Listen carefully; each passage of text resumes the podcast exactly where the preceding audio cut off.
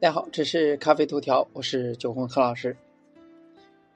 天津狗不理包子也是创立了一家专门的咖啡公司。咖啡的香气呢，已经香遍了中国这片土地，许多中国老字号呢，也都卖起了这种西洋豆浆。从同仁堂到中国邮政，如今呢，连中国一个特色的小吃天津狗不理，也设立了一家专门的咖啡公司。据天眼查资料显示，二零二二年二月二十二日，高乐雅咖啡食品天津有限公司设立，法人代表张燕森，注册资本的五十万人民币，经营范围含食品销售、日用百货销售、餐饮管理等等。股东信息显示，该公司呢由天津狗不理食品股份有限公司全资控股。早在二零一二年的时候呢，天津狗不理集团便与总部位于澳大利亚的高乐雅咖啡国际有限公司进进一步的接触。经过两年的时间的艰苦谈判，于二零一四年十二月二十四日签署知识产权许可证。狗不理集团旗下的全资子公司天津森永泰。餐饮有限公司成立高乐雅品牌，在中国唯一永久的品牌使用者。天津狗不理为此支付了初始特许经营费是六百万澳大利亚币。那直到二零一五年一月二十二日，天津狗不理在中国范围内开设了十二家高乐雅咖啡品牌店。当时呢，狗不理集团董事长张燕森在面对媒体的采访的时候表示，预计在二零一五年开设二十家门店，五年内开设二百家门店。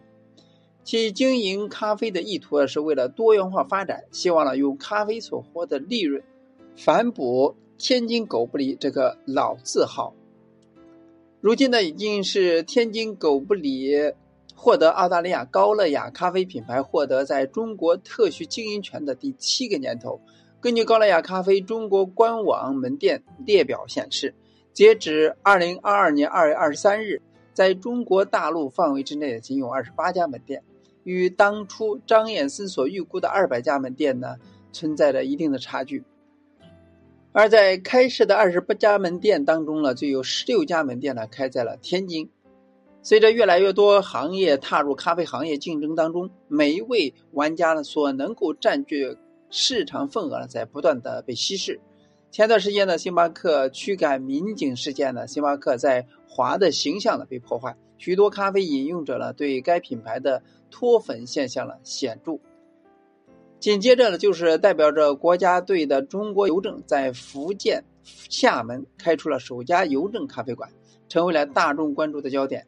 虽然说中国的咖啡产业市场份额硕大，而且呢正在高速增长的过程当中，但竞争者呢不在少数。要知道，仅在两年时间内，中药房、医院、奶茶店等都盯上了咖啡这块大肥肉，既有干现磨的，也有干即饮的。与中国邮政相比呢，天津狗不理也给人的印象呢是一个地方的特色食品，而门店数量远不如中国邮政。中国邮政网点覆盖全国，所以呢，天津狗不理何时能够铺设够二百家线下门店？届时呢，能从咖啡这一块肥肉当中呢切割下多少呢？作为消费者的我们呢，也只能坐在一旁等着吃瓜了。虽然咖啡市场前景光明，但是呢，大牌子中国老字号进驻咖啡领域。以狗不理为代表的，并不说前景那么美好。究其原因呢，有多方面的原因。虽然说网点多，但是呢，所处的位置以及消费能力呢，并没有那么高。特别是中国邮政咖啡备受关注，但是至于后续发展怎么样呢？我们拭目以待。